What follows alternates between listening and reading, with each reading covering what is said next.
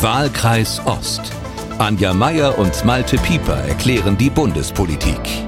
Hallo und willkommen zum Ost-West-Ritt durch die deutsche Politikszene. Und da wollen wir heute mal auf die beiden Parteien schauen, die sich die Verunsicherung, den Frust über die steigenden Energiepreise, aber auch das Handeln von Bundes- und Landesregierungen nicht nur auf die Fahnen geschrieben haben, sondern auch kräftig daran arbeiten, dieses Protestpotenzial auf die Straße zu bringen.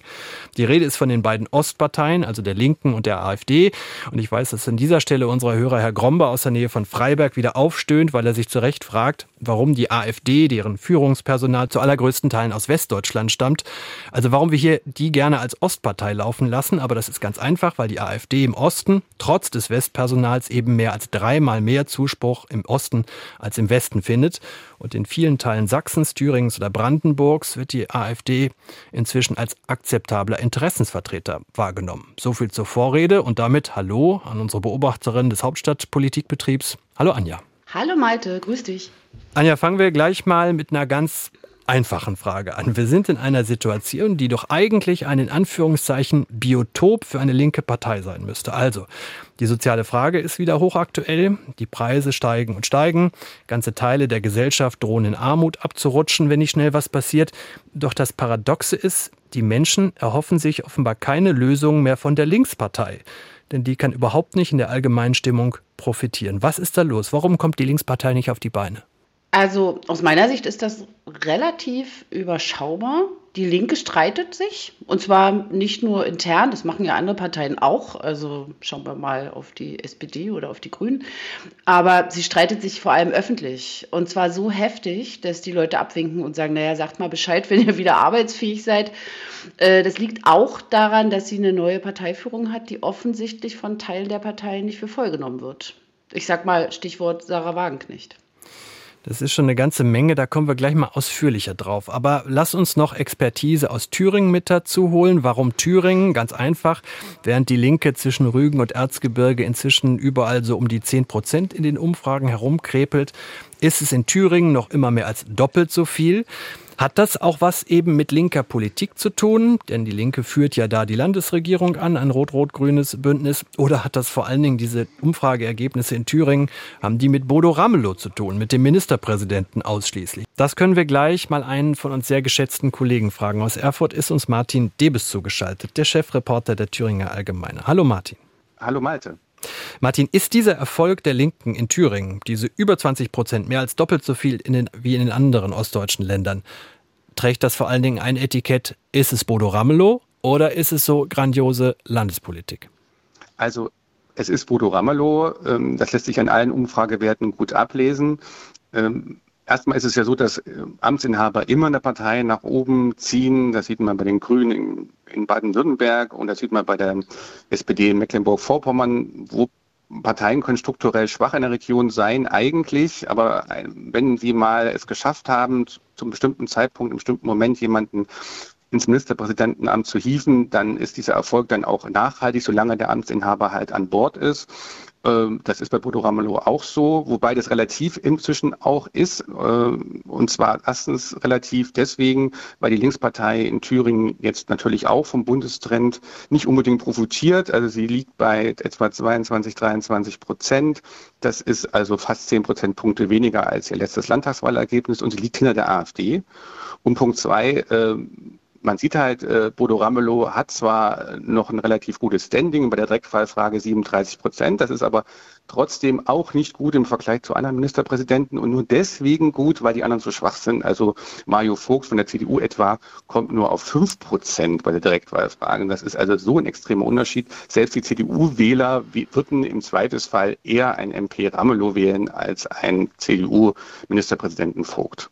Jetzt macht Ramelow Folgendes. Der sieht natürlich die Schwäche seiner Partei, die er ja einst aus der Taufe gehoben hat. Ramelow ist ja quasi der Erfinder der Linkspartei von Die Linke. Der war damals damals Gründungsbeauftragter, als es darum ging, die WRSG aus dem Westen von Oskar Lafontaine mit der damaligen PDS zusammenzuführen. Der sieht also, sie kriegen nicht so richtig Boden unter die Füße, also versucht er genau zu zeigen, linke Politik wirkt, hat jetzt mit den linken Ministerkollegen aus den anderen rot-rot-grünen Landesregierungen in Berlin, Mecklenburg-Vorpommern und Bremen einen sechsseitigen Brief aufgesetzt, hat verschiedene Maßnahmen empfohlen, was denn bitteschön die Bundesregierung mal tun möge, hat sie an die anderen Landesregierungen in Deutschland geschickt und voilà, nehmen wir Bodo Ramelos Erzählung auf, die er am Freitagmorgen bei MDR aktuell nochmal ausführlich ausgebreitet hat. Kaum schreibt er einen Brief mit seinen Ideen, schon landet es in der Ministerpräsidentenkonferenz und wird umgesetzt. Der Bäcker will wissen, wie geht es weiter mit seinen Energiepreisen. Und dass wir 16 zu 0 beschlossen haben, dass es jetzt einen Energiepreisdeckel geben muss, dass die Strompreise runter müssen, dass die Gasversorgung gesichert und bezahlbar gestaltet werden muss. Das sind alles die Positionen, die auch indirekt mit in den MPK-Beschluss eingeflossen sind. Und wenn Sie unter dem Aspekt mal meine, hm. äh, meinen Brief abgleichen mit dem MPK-Beschluss, werden Sie viel ähnliche Handschrift sehen. Ein typischer Ramelow, kann man sagen. Martin, kommt er damit durch in Thüringen mit dieser Erzählung? Ramelow schreibt einen Brief, äh, die anderen Regierungen folgen ihm. Links wirkt also? Also erstmal ist es ja ein legitimer Versuch von der Linkspartei zu sagen, wir regieren auch mit und wir machen pragmatische Vorschläge. Dass er jetzt sozusagen die Kausalkette zieht, er hat es vorgeschlagen, dann folgt die MPK und jetzt folgt dann noch die Bundesregierung. Das ist natürlich relativ albern. Er hat sich da auf den Trend gesetzt. Ähm, die haben ja auch andere Forderungen in dem Brief, die nicht gekommen sind. Ähm, das ist natürlich völlig klar, dass er das so darstellen möchte, ist auch in Ordnung. Das ist eben politische Verkaufe. In Thüringen selber, das kaum jemand war, glaube ich, das ist mehr so ein Signal auch in die Partei hinein vor allen Dingen in den innerparteilichen Kampf hinein zu sagen, guckt mal, wir sind doch auch noch da, wir sind wichtig, wir sind pragmatisch, wir sind nicht nur Sarah Wagenknecht. Und in Thüringen selber nimmt es auch deswegen kaum jemand wahr, weil natürlich er die Realität kennt. Und die Realität ist in Thüringen, dass äh, Bodo Ramelow nicht nur nicht das Bundesgeschehen bestimmt, sondern auch das Landesgeschehen nicht mehr bestimmen kann. Jedenfalls nur in Teilen, weil er im Landtag keine Mehrheit hat mit seiner rot-rot-grünen Minderheitsregierung.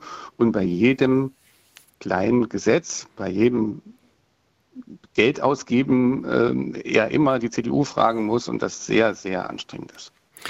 Dann schauen wir doch direkt nach äh, Berlin. Anja, das, was Bodo Ramelow da macht, auf die realpolitische Karte setzen, zeigen, was man durchsetzen kann, wenn man denn regiert, sich nicht zerstreitet. Ist es aus deiner Sicht ein erfolgsversprechender hm. Weg für die Linke? Naja, das ist ja, das ist natürlich ein Weg für die Linke in den Ländern, in denen sie mitregiert. Martin hat das ja auch gerade schon erklärt. Also, äh, aber insgesamt äh, ist das der einzig vernünftige Weg, quasi so ein pragmatischer Kümmererweg. Also zeigen, dass man sich nicht in Händel verstrickt, sondern dass man was tut und auch was man plant, also was man vorhat.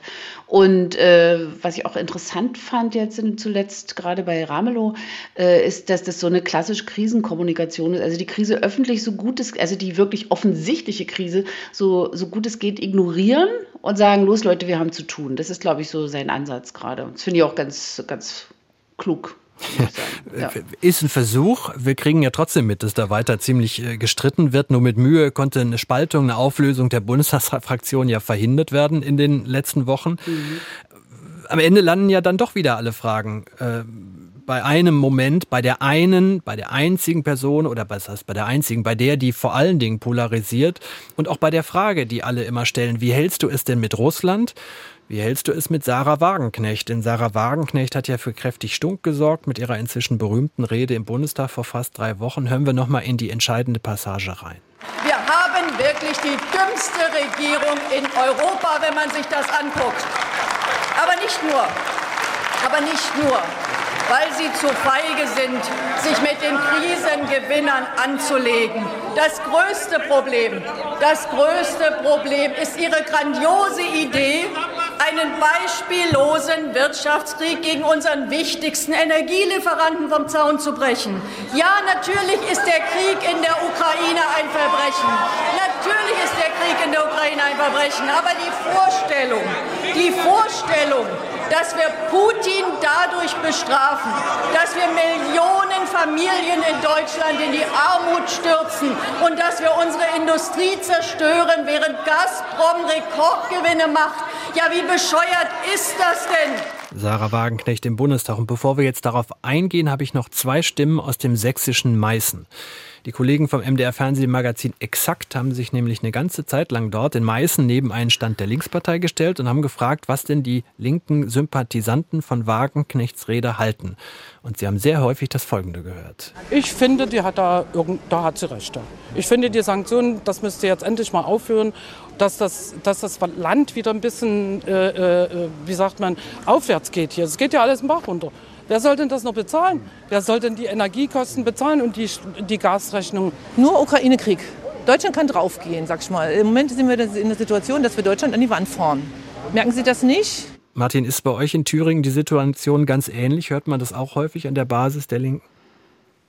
Ja, man hört es nicht nur an der Basis der Linken, man hört es überall, man hört es im Bekanntenkreis, man hört es bei äh, Demonstrationen äh, von AfD-Wählern oder Menschen, die einfach Protest äh, äußern wollen. Man hört das äh, in der CDU, man hört das in der SPD ganz stark und man hört das natürlich auch in der Linkspartei, wobei äh, es durchaus erstaunlich ist, wie geschlossen da die Linkspartei doch äh, ruhig sich verhält, sag ich mal. Es gab da eine Diskussion auf dem Landesparteitag ganz am Anfang des Ukraine-Krieges und es gab dann auch eine Regionalkonferenz und man hat sich dann so auf so einen Formelkompromiss geeinigt, also die so ein bisschen in die Richtung von dem geht, was Bodo Ramelow vertritt, wobei das nicht die Mehrheitsmeinung ist, nämlich zu sagen, das Selbstverteidigungsrecht äh, lässt auch Waffenlieferungen zu. Beim Thema Sanktionen ähm, ist man hin und her gerissen. Ich meine, Bodo Ramelow hat ja wie alle anderen Ostministerpräsidenten zu denen gehört, die noch vor dem Krieg gesagt haben, alle Sanktionen bitte aufheben.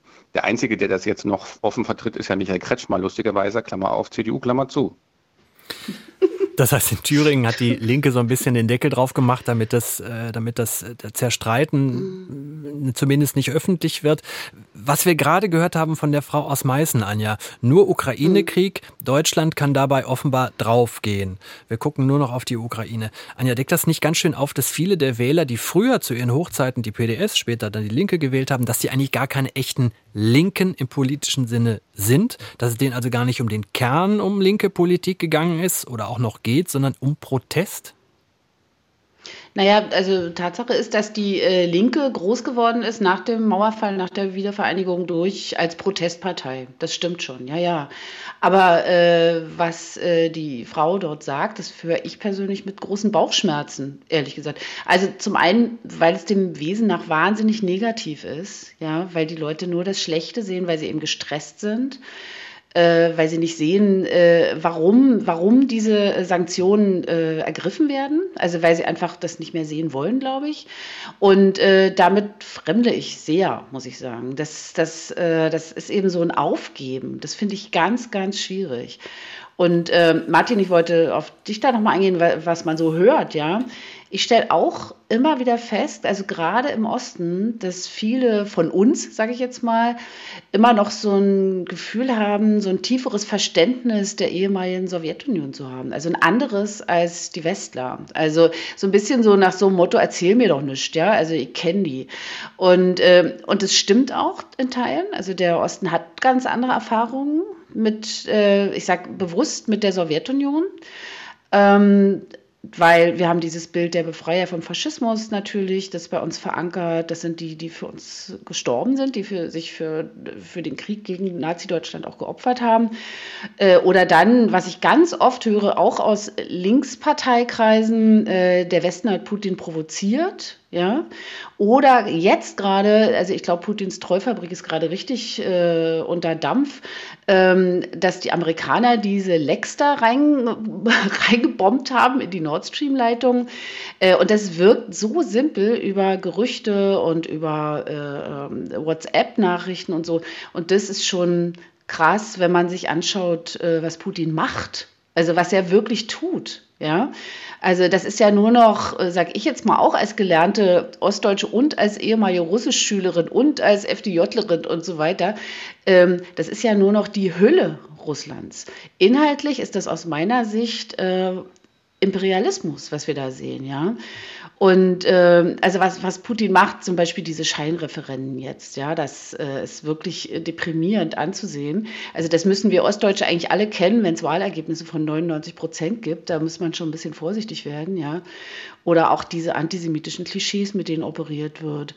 Und äh, was mich am meisten, das ist jetzt sehr persönlich, ja, aber was mich wirklich so bedrückt, ist, äh, dass Putin der kämpft um Einfluss. Das ist uns, glaube ich, allen klar. Ne? Es ist gerade ein, äh, ein globaler Kampf um den Einfluss, äh, auf die Wirtschaft vor allem. Aber Putin kann sich wirklich offenbar darauf verlassen, dass die Ostdeutschen mehr Verständnis haben mit ihm als mit der eigenen Regierung. Und äh, das finde ich äh, inzwischen wirklich besorgniserregend. Also das äh, macht mir Sorgen. Da gehen einfach die Bürgerinnen und Bürger äh, der Politik und ihren Institutionen von der Stange gerade. Ja, und ich finde dieses, ähm, das finde ich schon ziemlich krass, was die Frau da gesagt hat. Hm. Also ich, wenn ich darauf erwidern darf, also ich ähm, ähm, bin auch nicht der Meinung, was die Frau gesagt hat, aber ich glaube natürlich dahinter und auch was Sarah Wagenknecht gesagt hat. Äh, das Problem ist doch, dass die Sanktionen nicht so funktionieren, wie sie funktionieren sollten mhm. oder wie angenommen mhm. wurde, wie sie funktionieren. Mhm. Das muss man erstmal feststellen. Selbst wenn jetzt vielleicht im Untergrund sozusagen gerade die russische Wirtschaft zusammenbricht, sichtbar ist das nicht. Im Gegenteil, man sieht Rekordgewinne von den Energieproduzenten, die sie im letzten halben Jahr eingefahren haben. Und man sieht, dass sozusagen dass der Rubel stabil ist und man sieht, dass sozusagen die Versorgung offensichtlich auch ganz gut so funktioniert, auch ohne sozusagen, auch, auch mit den Sanktionen. Mhm. Ähm, das ist erstmal festzustellen. Das weckt natürlich gleichzeitig passiert eben das, dass wir eben diese explodierenden Gaspreise und Strompreise haben, dass wir mhm. die Inflation allgemein haben und das führt dann erstmal zu Fragen. Die sind ja völlig berechtigt mhm. nach dem Motto, bringt uns das was? Und am genau, Anfang wurde doch versprochen, ja. am Anfang mhm. wurde uns doch versprochen, und das war das Versprechen, den Bürgerinnen und Bürgern der Bundesrepublik Deutschland, dass die Sanktionen nicht Deutschland mehr schaden werden als den Russen. Jetzt scheint zumindest der Eindruck zu sein bei vielen, dass sie sagen, nee, ist doch genau so ist es eingetreten und jetzt wird dieses Versprechen gilt jetzt nicht mehr.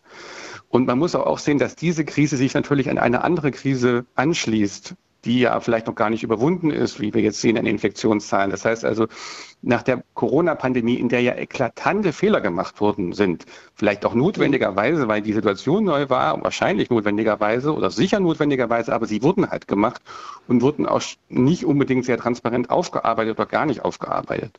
So, und das führt natürlich in einem und deswegen will ich auch nicht sagen die Ostdeutschen, sondern in der Bevölkerung der Bundesrepublik zu Problemen und die werden und zu Diskussionen. Das ist auch richtig in der Demokratie.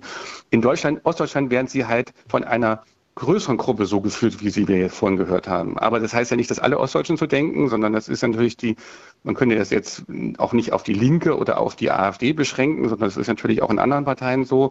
Ist, würde ich schon fast sagen, in Ostdeutschland oder in Sachsen und Thüringen fast eine Mehrheit gefühlt, die so denkt oder zum Teilen so denkt. Aber man muss, finde ich, wenn man sich damit auseinandersetzt, immer gucken, was ist daran rational und was ist daran irrational. Da mischt sich ja vieles. Ja, also äh, da, da gehe ich mit dir mit. Also dass ich irgendwie, ich sehe ja selber, ich bin ja selber sozusagen für ein normales Leben und sehe, was, äh, was mein Einkauf kostet und so, ja. Oder kriegt meine Energierechnung, meine Abschlagsrechnung. Ähm, die, dieses Gefühl habe ich auch manchmal, ja, dieses, diese große Sorge, wohin führt das, wofür bezahlen wir hier eigentlich und so weiter. Äh, was, was mich stört, äh, ist diese Täter-Opfer-Umkehr dabei. Also das, ich meine, Putin hat die Ukraine angegriffen. So lang ist es, ja. Und die Ukraine ist ihm eigentlich unterlegen. Und äh, dass das jetzt so getan wird, also das wird so, so geflissentlich so ein bisschen vergessen, dass da Menschen sterben und leiden. Ja? Und äh, das finde ich wirklich echt schwierig gerade. Also diese, ich sage es jetzt mal ein bisschen vorsichtig, ich glaube nicht, dass, äh, dass das überwiegend ist, aber so eine gewisse äh, Gefühlslosigkeit da und das so eine Kühle. Und auf dieser Kühle tanzt Sarah Wagenknecht. Das ist die Herdplatte, die sie hochdreht. Ja, also auch äh, sprachlich muss man sagen, wenn wir da vorhin das gehört haben, diese Rede, ja, dumm, feige, bescheuert, also das ist ja äh, auch eine, eine, eine aufwiegelnde Sprache, sag ich mal freundlich. Und ich weiß nicht, also es gab diese Woche ein Interview im, im Fokus-Magazin mit ihr und sie sagt halt, sie will die Ampel beenden. Das ist ihr Ziel. Das ist eigentlich richtig. Sie ist Oppositionspolitikerin, das kann sie machen. Aber äh, muss man das im Zuge von Politikverachtung machen? Das, da bin ich nicht so sicher. Also äh, im Gegenteil, ich, ich finde das richtig falsch. Also das, ich will jetzt gar nicht ironisch werden. Ich finde das eine sehr ernste Lage, die sie damit herbeiführt und äh, sich dabei auch persönlich ständig in den Mittelpunkt stellt dabei. Also das nützt ihr. Also, mich ärgert das. Ihr, ihr hört es schon, ne? Mich, ich ärgere mich. Ganz kurz nur dazu, ähm, zu Sarah Wagenknecht. Das sind ja jetzt, wir vermischen ja verschiedene mhm. Dinge. Also wenn Sarah Wagenknecht ja. eine, eine, wie sagt man, eine lupenreine, würde Herr Schröder sagen, eine lupenreine Populistin, eine kluge, mhm. sprach, starke, lupenreine Populistin. Und ähm, witzig finde ich immer wieder, dass sie sich mit Oskar Lafontaine zusammengetan hat. Eine Parteizerstörerin sozusagen, mhm, äh, die ja. sich selber in den Mittelpunkt rückt die dann, je nachdem, welches Thema sie gerade findet, äh, ob das Impfen ist oder ein anderes äh, und jetzt eben der Krieg in der Ukraine, immer die Gegenposition einnimmt und sozusagen instinktiv mhm. die Schwingung aufnimmt und sie dann verstärkt, die in der Bevölkerung da sind und das dann sozusagen rhetorisch so ausdrückt, dass es ja in, mindestens in Ansätzen, wenn nicht in, in, größeren Teilen sogar demagogisch einfach schlichtweg ist. Die alten demagogischen Mechanismen, die wieder benutzt. Und einfach auch dieses umdreht, weil sie sagt ja immer, hat sie auch in dem Zitat, was ja vorgespielt wurde, gesagt, das ist ein Verbrechen. Und dann kommt das Komma und dann kommt das Aber. Und mhm. äh, das St. Florians-Prinzip und all die anderen Dinge, die dann sozusagen eine Rolle spielen äh, und natürlich eigentlich kommen mit Relativierung und so weiter und so fort. Das ist das Spiel, was gespielt wird und am Ende des Tages kommt dann rüber, sollen die mal ruhig kapitulieren oder aufhören, wir wollen unsere Ruhe haben. Und ganz ehrlich, ganz ehrlich, wenn man sich selber manchmal ertappt, wenn man früh aufsteht und dann die nächsten Nachrichten liest und dann eine eigene Angst mal nach oben wabern lässt, so wie das Gas jetzt in der Ostsee, äh, dann würde man sich vielleicht auch wünschen, dass es einfach nur vorbei ist. Und das ist sozusagen da mit dieser, mit dieser Angst und mit diesem Gefühl und mit diesem Angst, auch den Wohlstand zu verlieren und all diesen Dingen, mhm. damit macht die ihren Profit. Mhm. Ja, auch mit dieser sagenhaften Vereinfachung. Ja. Ich würde gerne reden. Ich würde gerne noch. Entschuldigung, da, ja, Malte, du bist ja auch noch da. es kommt ja noch eine Ebene dazu. Ich spiele jetzt noch mal jemanden vor, der kommt aber genau spiegelbildlich von der anderen Seite des äh, politischen Spektrums. Und im Kern ist die, das was Martin gerade rausgearbeitet hat, auch wie äh, Sarah Wagenknecht und Anja, du hast es ja auch aufgeblättert, wie sie argumentiert, wie sie vorgeht, da muss man sich manchmal schon sehr schwer anstrengen, äh, da noch einen Unterschied rauszuhören. Hören wir doch mal Ulrich Siegmund, neuer Fraktionsvorsitzender der AfD im Magdeburger Landtag, ist sowas wie der Rising Star der AfD in Sachsen-Anhalt. Und warum, das werden wir jetzt gleich hören, weil er äh, rhetorisch schon was drauf hat. Und der macht Folgendes, das ist natürlich auch Populismus pur. Der FDP-Fraktionsvorsitzende, FDP regiert im Land und im Bund, trägt also maßgeblich die Verantwortung dafür. Herr Silbersack, Sie vertreten ja weiterhin den Standpunkt, dass wir auf russische Energie verzichten müssen für unser moralisches Gewissen. Das haben Sie ja mehrfach hier eindrücklich dargestellt. Und gestern haben Sie gesagt, ich zitiere Sie, Zitat, ich habe einen inneren Wertekanon und den gebe ich nicht auf. Meine sehr geehrten Damen und Herren, Herr Seeler sagt, Sie bekommen hier jeden Monat über 14.000 Euro. Natürlich kann man aus dieser Position sowas sagen. Natürlich ist das machbar. Aber was erzählen Sie denn den Menschen da draußen, den Familien, die drei oder 4.000 Euro brutto Haushaltseinkommen im Monat haben? Wo eine Preiserhöhung jetzt im Monat von 300 auf 800, 900, 1000 Euro den Untergang für diese Familie bedeutet. Das ist doch nicht vermittelbar und das steht auch überhaupt nicht im Verhältnis. Und da ist es ganz normal, dass die Menschen da überhaupt kein Vertrauen mehr in sie setzen. Und dieser moralische Hochmut, dieser moralische Hochmut aus so einer Position, sowas zu sagen und es den Menschen da draußen vorzuschreiben, das ist der Grund, warum hier die Schieflage immer weiter und immer dramatische Züge annimmt. Ulrich Siegmund, Fraktionsvorsitzender der AfD im Magdeburger Landtag in Sachsen-Anhalt. Ähm, Anja, ist das nicht, wird's nicht langsam, ist das nicht genau das Problem bei Sarah Wagenknecht und wird's da nicht langsam gefährlich? Sie übernimmt auch eine Erzählung, die Sigmund auch gerade vorgetragen hat. Vorsicht mhm. vor den Eliten. Du hast die Adjektive schon aufgezählt, die Sarah mhm. Wagenknecht benutzt hat. Also ist das nicht auch, also da, da setzt sie doch quasi die Axt auch mit ans Fundament, wenn sie jetzt selber für eine vermeintlich demokratische Partei wie die Linkspartei, da haben wir sie immer einklassifiziert, jetzt auf einmal so argumentiert im Bundestag. Hm. Das ist ja auch so eine ganz berühmte und, und auch, auch von ihr häufig gebrauchte äh, quasi Argumentationsschleife, die sie benutzt, sozusagen, äh, äh, sagt sie auch in Interviews so, das, das muss Ihnen und mir nichts ausmachen, aber der Arbeiter äh, äh, geht unter, so wie auch Herr Siegmund das jetzt hier gerade formuliert hat. Ähm, ich glaube, dass es, äh, ich glaube, die Lage, wir sind alle total angespannt gerade und wir machen uns alle Sorgen und nicht nur um uns selber, sondern auch um unsere Mitmenschen. Aber äh, es ist auch so eine hm, wenn ich, wenn ich mal drüber nachdenke, also ich greife mal ganz weit zurück, Vergleiche hinken ja oft, aber es erinnert mich so ein bisschen auch an diese Privilegienerzählungen und Gerüchte Ende der 80er, also zum Ende der DDR hin, ja. Da dachte man ja auch bei, bei Erich Mielke tanzen die Stripperinnen auf dem Wohnzimmertisch, ja. Und äh, die Wandlitzer Realität war bekanntlich sehr trist. Also es gibt sozusagen so eine totale Überhöhung. Äh, da sind die, äh, da sind die abgehobenen Eliten, die irgendwie den ganzen Tag Hafermilch saufen. Und äh, hier äh, ist der arme Mensch, der sich irgendwie nichts mehr leisten kann. Ich finde, wir sind, äh, machen wir mal die Augen auf, wir sind auch immer noch in der parlamentarischen Demokratie.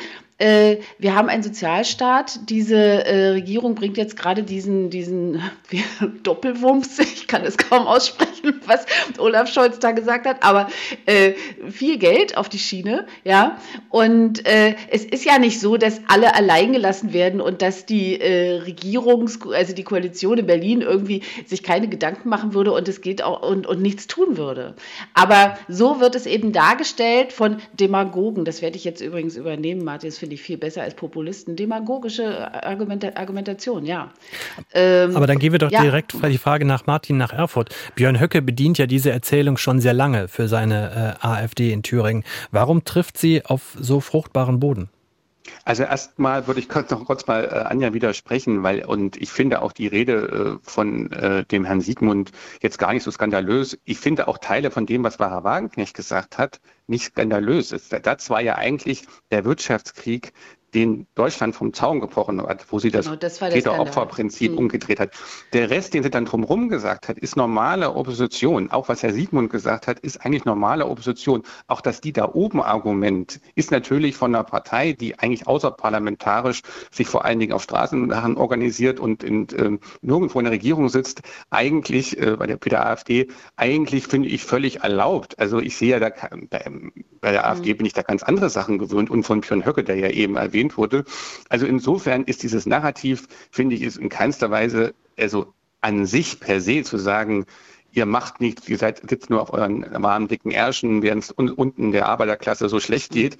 Ähm, ist an sich, finde ich, jetzt nicht böse. Damit ist die SPD damals als vor 150 Jahren groß geworden. Also ich will jetzt gar nicht äh, äh, das skandalisieren. Das Problem ist doch dann, dass es so überhöht wird, dass man also das ganze System in Frage stellt, dass man sagt, das ist grundsätzlich so, das ist nicht nur bei dem Thema so, sondern überhaupt, euch ist alles egal. Und daran, und das hast du schon, schon erwähnt, Anja, schließt das ja, da schließt ja die AfD im Osten eben an eine, an ein Gefühl an, was eben genau ähm, äh, in Ende der DDR-Zeit oder überhaupt in der DDR-Zeit war, die Bonzen da oben, denen geht's gut, die können im Intershop einkaufen, die wohnen irgendwo in mhm. Spezialsiedlungen, äh, die fahren mit Volvos durch die Gegend und äh, mhm. wir Armen äh, kriegen das alles nicht, die machen Westreisen und so weiter.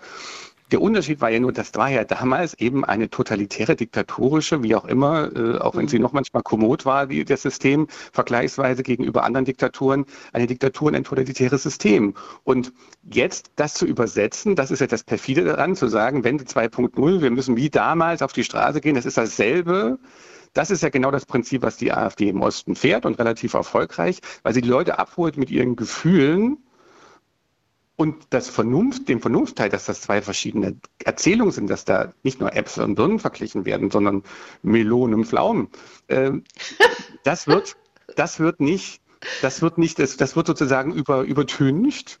Und äh, der Effekt ist aber bei den Leuten, die sagen, neues wie früher, ja. Ne? So. Und äh, mhm man ja. sieht ja, man merkt ja bei sich selber manchmal, also ich mir in der Corona-Pandemie ist mir das ja auch so gegangen, dass wenn ich jetzt einfach die Augen zumache und äh, meinen Kopf ein bisschen ausstelle, dann haben sich manche äh, Kampagnen und manche Argumentationen so angehört wie früher im, ich habe nicht Parteilehrjahr gemacht, aber so in, in der FDJ-Gruppe. Ja, also das heißt mhm. also, man, man kann die, die, die Ostdeutschen, die, die gelernten DDR-Bürger noch sehr gut abholen bei ihren früheren Frustrationen, bei ihren früheren ähm, ähm, Na, das Erfahrungen. Ungerechtigkeitsgefühl, oder? Dieses genau, und dieses, und dieses Lied da, und dieses. Lied da oben, die uns ausnutzen mhm. und so weiter. Genau. Die Bundesregierung hat ja jetzt zum großen Schlag ausgeholt, zum von Anja schon qualifizierten Doppelwumms. 200 Milliarden Euro sollen locker äh, gemacht werden. Um der Krise einigermaßen Herr zu werden. Und Frau Pfeiffer hat uns äh, geschrieben und für meine Begriffe trifft sie da ganz gut die Hauptaufgabe für Bundeslandes- und Kommunalpolitik in den nächsten Wochen auf den Punkt. Frau Pfeiffer schreibt, der wirtschaftliche Aufschwung hat einige Jahre auf sich warten lassen, bis die Fehler der Wendezeit überwunden waren bei uns im Osten und Perspektiven Wirklichkeit geworden sind. Diese Art des Niedergangs kennen die westdeutschen Bundesländer nicht, daher sollte man verstehen, dass im Osten der Republik die Nerven blank liegen mit Blick auf die derzeitige Entwicklung. Frau Pfeiffer selbst arbeitet in der Chemieindustrie, schreibt sie, und dass sie deshalb genau weiß, wie viel an bezahlbarer Energie hängt, was da dran hängt, was das, dass es für viele Firmen jetzt wirklich um die Existenz geht. Und dann endet Frau Pfeiffer, ich zitiere nochmal, die grundsätzliche Frage, welche jetzt im Raum steht und unter der Belastung der Kriegsauswirkungen sichtbar wirkt, ist, ist die Bundesrepublik Deutschland noch ein Sozialstaat? Wie schützt diese die Bevölkerung vor Armut? Ist sie noch in der Lage, die Grundsicherung des Lebens zu gewährleisten?